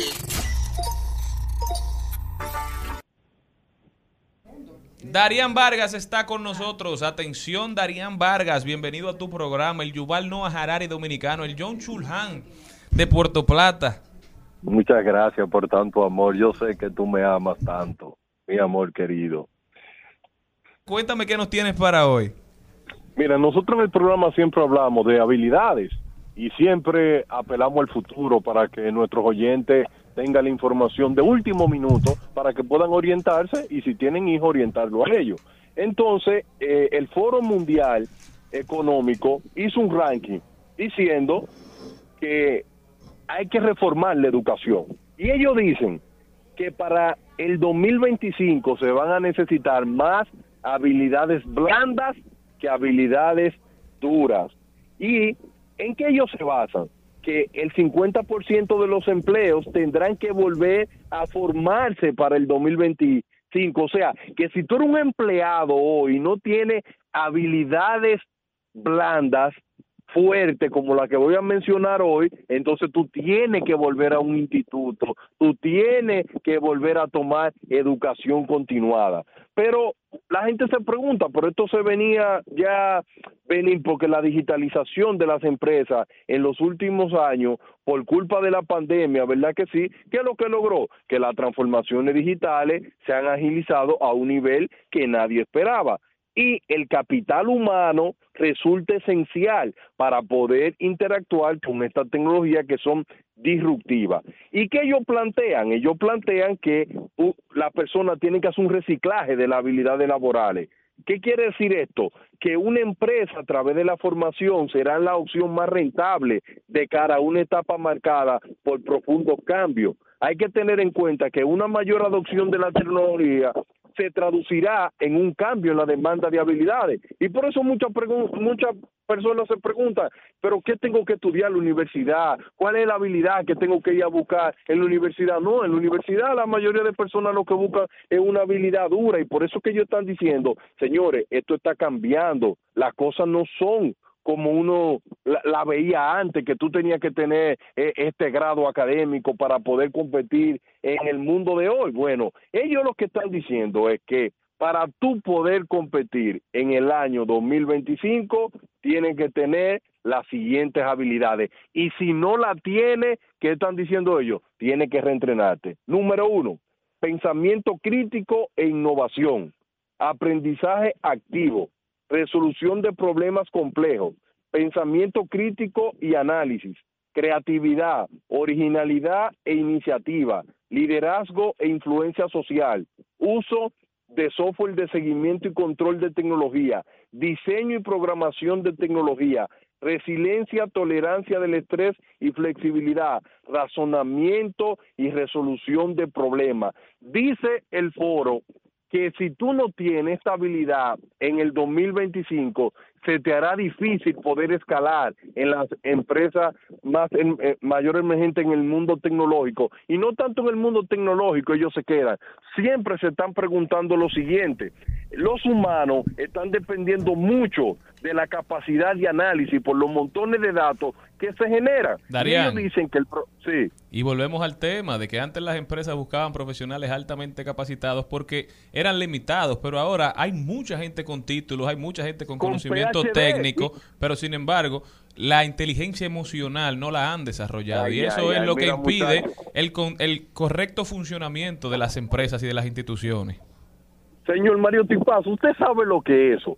Que en el siglo XXI se le está diciendo a la gente que una persona que tiene un PhD ya no es tan valorado como aquella persona que tienen habilidades blandas, porque el mundo de hoy está demandando de más habilidades blandas que duras. Y suena esto como algo raro. Oye, por una gente que tenga un PhD, es una persona que debe de tener un empleo seguro, y eso no está pasando. La grande demanda que tiene el mundo ahora son de habilidades blandas. Por eso que yo digo que las universidades tienen que reformar todo su currículum académico y tienen que inyectarle más de habilidades blandas. Señores, sin pensamiento crítico e inteligencia emocional, no hay forma de sobrevivir en la era de los fake news. No hay forma de sobrevivir en una era donde la información viaja tan rápido, donde todo cambia, donde todo se transforma. Mira el fenómeno de Airbnb, el fenómeno de Uber, todos esos fenómenos a nivel del, turismo, ya cambió todo eso. Entonces ahora tú tienes que tener profesionales que puedan entender esos fenómenos para que puedan brindar un servicio de calidad y eso se logra con habilidades blandas. Y por eso una persona que no tenga muchas habilidades blandas como las que mencionamos, tiene que ir a, a, a, a una institución. No, hay un montón de páginas de educativo online donde tú aprendes estas habilidades y se hace necesario que para tú poder ser un profesional de alto nivel para el 2025 adquirir estas habilidades. Pero Darían, no siempre tú sabes que todo es en base a veces de la experiencia y tú dices, ok, no es lo mismo cuando yo necesito un apoyo psicológico y yo voy y voy a leerme tal vez dos libros o voy a YouTube a tener un profesional al lado de mí. Eso también hay que tomarlo en cuenta. Porque tú me dices a mí que tú lo puedes desarrollar las habilidades blandas, pero deberían de dar, tienen que haber en los cursos necesarios, o sea, la formación. Pero que sí, y esto es lo que están buscando los jóvenes. Los jóvenes que están buscando empleo ahora eh, deciden para quién van a trabajar en base a los programas que ofrece la compañía para que ellos se formen. No es que ellos andan en, en el Pero- aire, de que ellos van a pagar su, su, su Sí, educación. claro. Esta compañía grande tiene que ofrecerle garantía de que van a ofrecer formación continua. Y oye, otra cosa que yo quiero que Jenny tenga en cuenta. Oye, Jenny, adquirir habili- habilidades blandas no es tan fácil, porque esas son aquellas que son subjetivas y más difíciles de cuantificar. Pero tú te puedes... Te puedes Tú puedes eh, poner, Darian, pensar- puedes poner algunos ejemplos de, de esas habilidades. Sí, va- va- vamos a poner dos ejemplos bien sencillos. Vamos acá que es la primera, pensamiento crítico y analítico, que es la parte de análisis. ¿Usted cree que en el siglo XXI, que a usted le llevan básicamente seis noticias y usted encargado de tomar una decisión, ¿verdad que sí? Basado en esa noticia, pero la noticia que le están llevando a usted es que va a haber una crisis en el año 2023 que nunca en la vida se ha visto esa crisis. Le ponen las cinco noticias, usted lee los titulares, ¿verdad que sí? Y lo da por válido y hace cambio automáticamente porque lee esos titulares. En el siglo XXI, lo que dice el pensamiento crítico es, lee el título, profundiza, pon la mente un poco más hacia adelante y mira los matices que no estás viendo. No te dejes de llevar del momento, de lo que, de todas las cosas que, de información que te pasa. Porque así como te llevaron esos cinco artículos, a la semana pueden venir cinco más diciéndote, no, no va a haber ninguna crisis, va a haber un superávit en todo el mundo. Entonces, el pensamiento crítico en esta era te permite sobrevivir a tanta información para tomar decisiones. La segunda, aprendizaje eh, activo.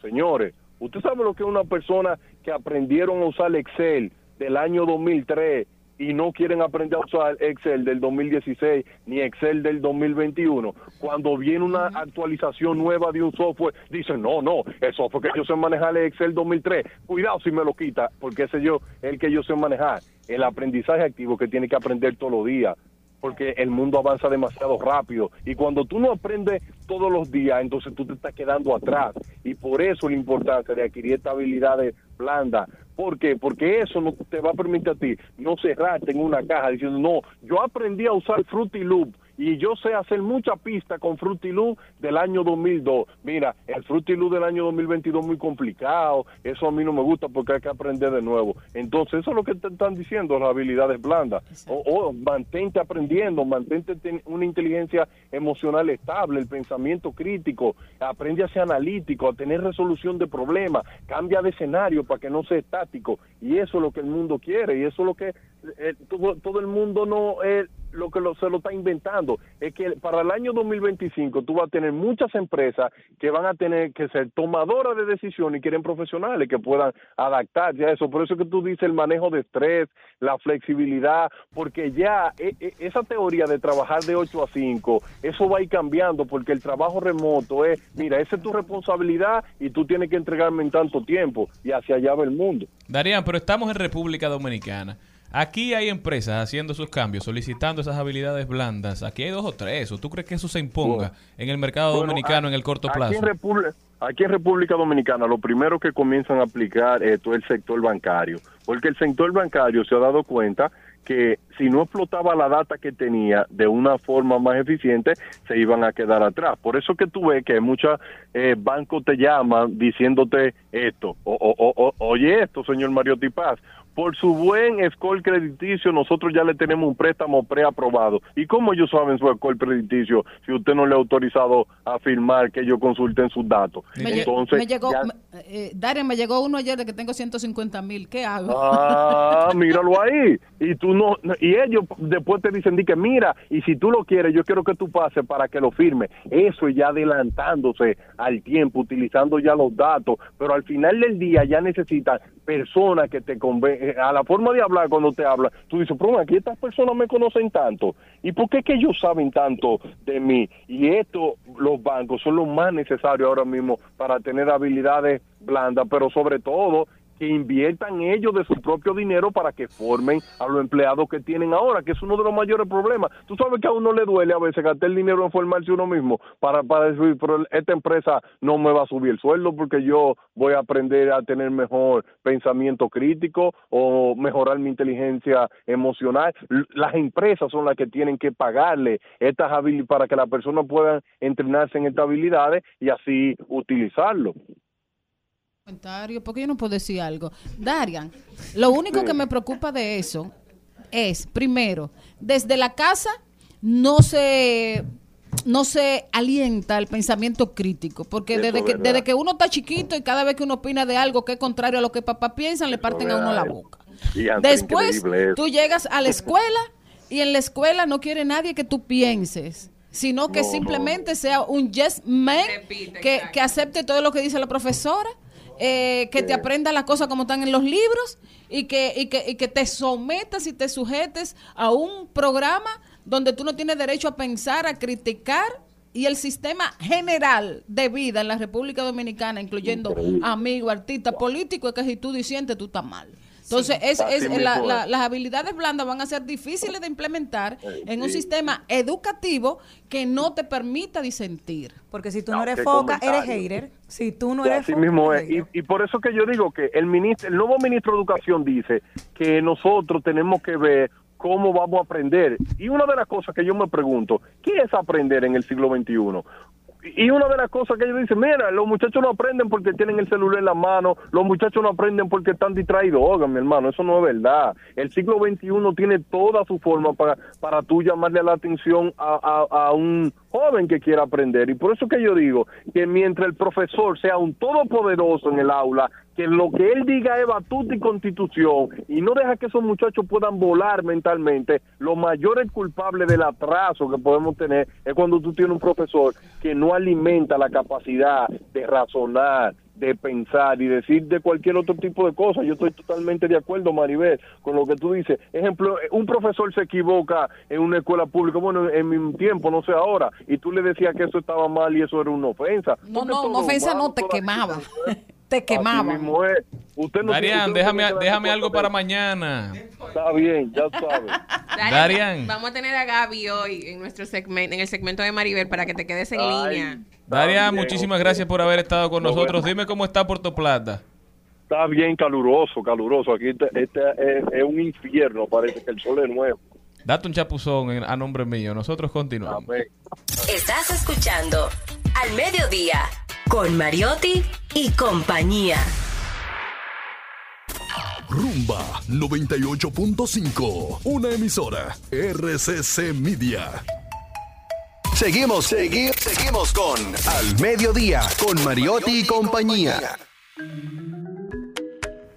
Y la parte sublime del- de este programa tenía que llegar de la mano de Doña Angelita, esa flor que nos trae ese aliento para nuestra alma. Doña Angelita, buenas tardes. Muy buenas tardes a todos. Blanca angelical, oyentes. me Y encanta, a blanca todos y verde. ustedes, ¿Cómo están ustedes? ¿Bien? Feliz, esperándole. Qué bueno. Ok, aquí voy, con mucho gusto.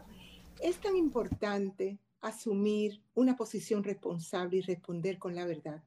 Es tan importante ser una buena persona y sobre todo actuar con integridad y honestidad. Yo estoy convencida que el Ser Supremo Dios está despierto todo el tiempo y está escuchándonos cómo pensamos, cómo hablamos y cómo accionamos. Tenemos que tener claro que cada pensamiento, palabra y acción mueven moléculas en el universo y generan consecuencias. Confío plenamente en la justicia divina. Nadie que yo sepa se ha podido escapar de ella. La justicia divina atrapa el espíritu encarnado en cualquier existencia humana. Muchas personas oran a Dios, le piden a Dios muchas cosas, pero ¿qué pasa si Dios no las complace? Muchas veces comentan, ay, pero Dios no existe o Dios no escucha mis oraciones. Señores, tenemos que tener claro que Dios sí existe y Dios sí escucha. Dios es un ser supremo omnipotente que lo puede todo, que está dotado de gran poder e influencia. Dios es omnipresente, que está presente en todas partes al mismo tiempo. Y Dios es omnisciente, que conoce todas las cosas reales y posibles. Es importante recordarles que Dios nos concedió al nacer libre albedrío en este gran planeta Tierra Escuela, donde nos están evaluando a todos. Observen que vivimos con una libertad absoluta para pensar, movernos, hablar y accionar. Un gran privilegio es tener libre albedrío. Cuando le pido algo a Dios, tengo que tener claro algo. Y es que si eso que estoy pidiendo está en mi cadena de merecimiento, de lo contrario, no voy a ser complacida. A veces cuando no me complacen en mi petición, Dios me está protegiendo porque no todo lo que se desea es para el bien de uno mismo. y muchas veces es que aún no se está listo para obtenerlo. Hay un dicho sabio que dice, perdiendo se gana y ganando se pierde. Otro punto importante es trabajarnos la buena autoestima, vivir con humildad, honestidad y desapego. Entender que la misión más importante de un ser humano es apoyar a su espíritu a evolucionar.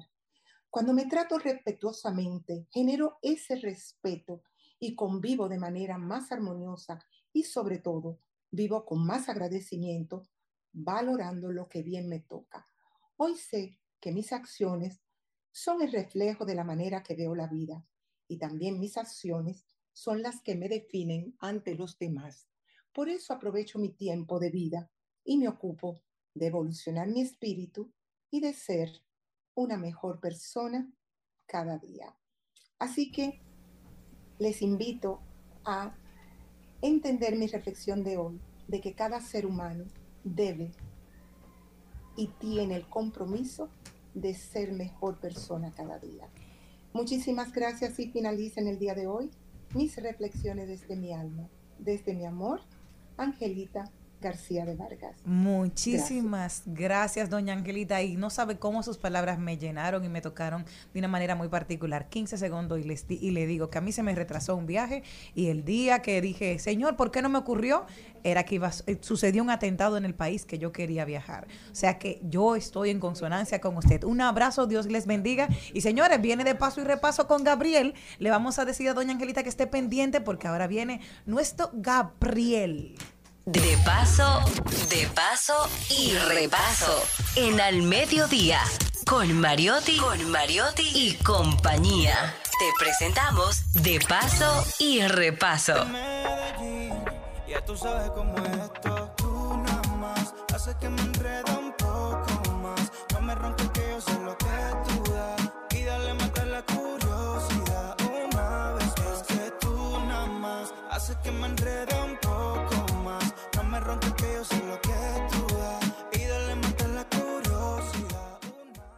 Uy, bueno señores, hoy sí que estamos felices porque nuestro invitado es de la casa. Simplemente lo cambiamos de silla. Usted es el artista de Mm. esta cabina y póngase ahí.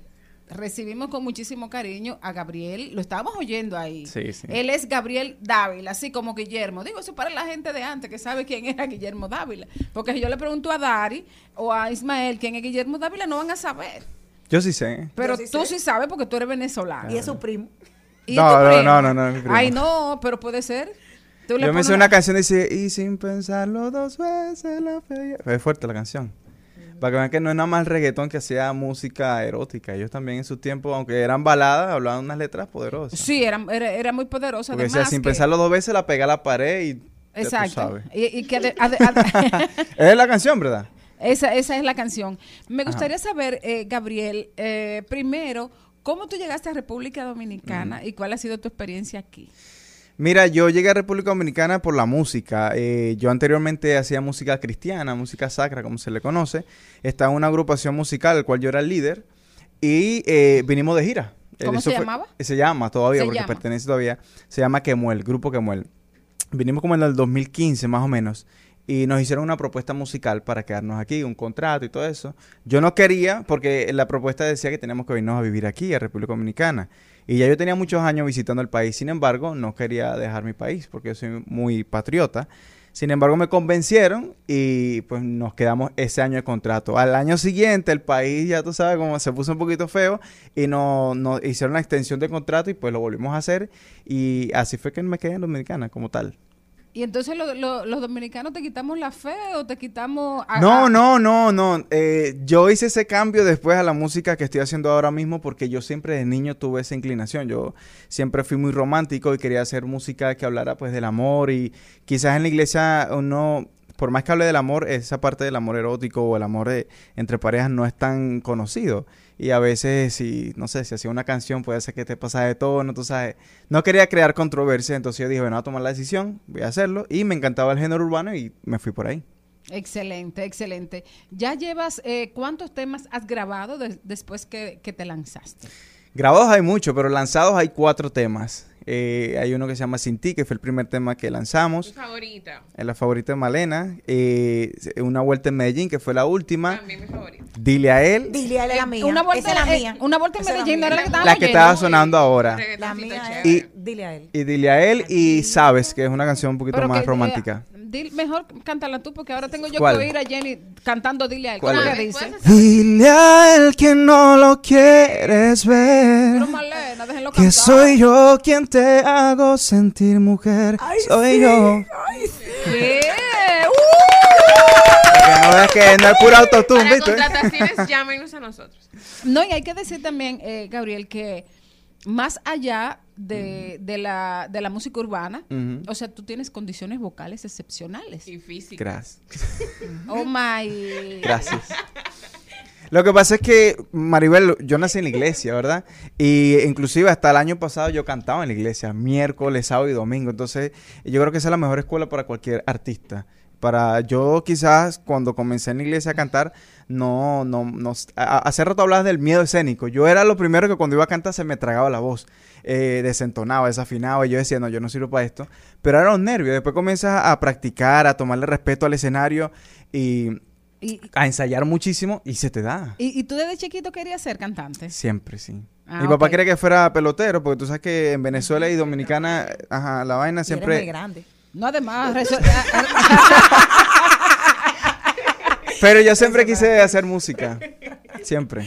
Y cuando, cuando hablamos de, de ti, también tenemos que decir que tienes un reto Ujú. esta noche. Cuéntanos sí, de esta eso. noche es mi primera presentación como solista, como urbano, aquí en la República Dominicana. Estaremos presentándonos en el Jexec Club, un lugar que es muy Uy. conocido aquí. Ay. En el Summer Fest de los 40 eh, estaremos junto a grandes colegas, artistas, Gabriel Pagán, eh, Shadow Blow, Johan Amparo, Solo Fernández y Oye, todo lo que tú has mencionado son buenísimos. son durísimos. Yo tengo un reto, yo, yo, yo le digo a los muchachos, a la banda mía, tenemos un reto más fuerte, porque de todos los que están ahí, el que casi no conocen es a nosotros. Entonces tenemos que darle con todo, a representar a República Dominicana y pues a Venezuela también. ¿Y cómo va tu club de fans? Que todo eso, cuéntame. Empezando por ti, empezando por ti estamos súper bien. Ay, yo soy, yo soy la número 5. y hoy vamos a hacer esa prueba, hoy Ay, vamos ay, a medir ay, eso ay, porque... Soy la presidenta del club de fans. Sí. Las cartas las vamos a leer hoy en la noche. Sí, sí. Las gatas de Gabriel. Nos llamamos. Las gatas de Gabriel. Las gatas. Las gatas Oye, de no voy a buscar otro nombre más bonito. Dios, Dios, Dios mío. Eh, Gabriel, dale, danos tus redes sociales para que empiecen a seguirte y Claro. que puedan disfrutar y compartir tu música. Bueno, mi nombre es un poquito peculiar, es G-A-P-H-R-I-L, Gabriel con P, y así aparezco en todas las plataformas digitales para que busquen la canción en YouTube y en las redes sociales, igual Instagram, TikTok, Twitter, Gabriel, G-A-P-H-R-I-L. Ahí pueden buscarnos y pues ver lo que hacemos el día a día. Y ya saben, la invitación es esta noche en el Jackset Club, Summerfest de los 40, 7 y 30 pm. Ahí estaremos. ¿Tú, tú sabes cómo suena eso? ¿Cómo? PH, fiel, grafiel. Gabriel. Sí, sí. Hay gente que me dice así, con tal no me digan Graviel, todo está perfecto. Que no te den graviel. No, Así eso que no. decimos los dominicanos. Exacto, siempre me dicen Graviel. Yo estoy asustado como vayan a presentarme hoy. Aquí, aquí me dijeron una que te están viendo a través de tus redes sociales y que te prepare, que esta noche te van a hacer sorpresita por allá. Y Yo estoy ¿Qué? dispuesto, esta noche yo estoy dispuesto a todo, a lo que ay, sea. Ay, ay, ay, alcohol, ¿eh? No, claro. Bueno, Gabriel, te- de verdad te deseamos lo mejor para esta noche y para el resto de tu carrera. Sé que trabajas con, con mucha honestidad, que también cuidas mucho la calidad de lo que haces, Sí, de lo que grabas, de, tus Tienen que ver letras. esos videos. La calidad de los videos que tiene Gabriel son increíbles. El intérprete. Además, ya, bueno. ya parece que la cosa va funcionando porque yo eh, he visto mucho a Gabriel durante los últimos años que, que estamos en este programa y es la primera vez que lo veo que tiene sus diamantes ya, que el King... Ah, es- no, pues, tú sabes que hay que hacer crossover, hay que hacer cambio. El, el- el- el King empieza así ya, o sea, él antes no usaba nada, ahora ya se va a lanzar con el King y yo me imagino que esa cadena, esa cadena y esos cristales irán creciendo, creciendo, creciendo. Claro, poquito a poco. Lo único que te pedimos es que no te olvides de tus fans. No, esta es mi familia. Al, medio, al mediodía con Mariotti es mi familia ya, Yo soy la prácticamente. Un, un chin ya, vete con alguito. Vamos a cantar la última de Tú nada más haces que me enrede un poco más No me ronques que yo sé lo que tú das Y dale mata la curiosidad una vez más yeah, yeah.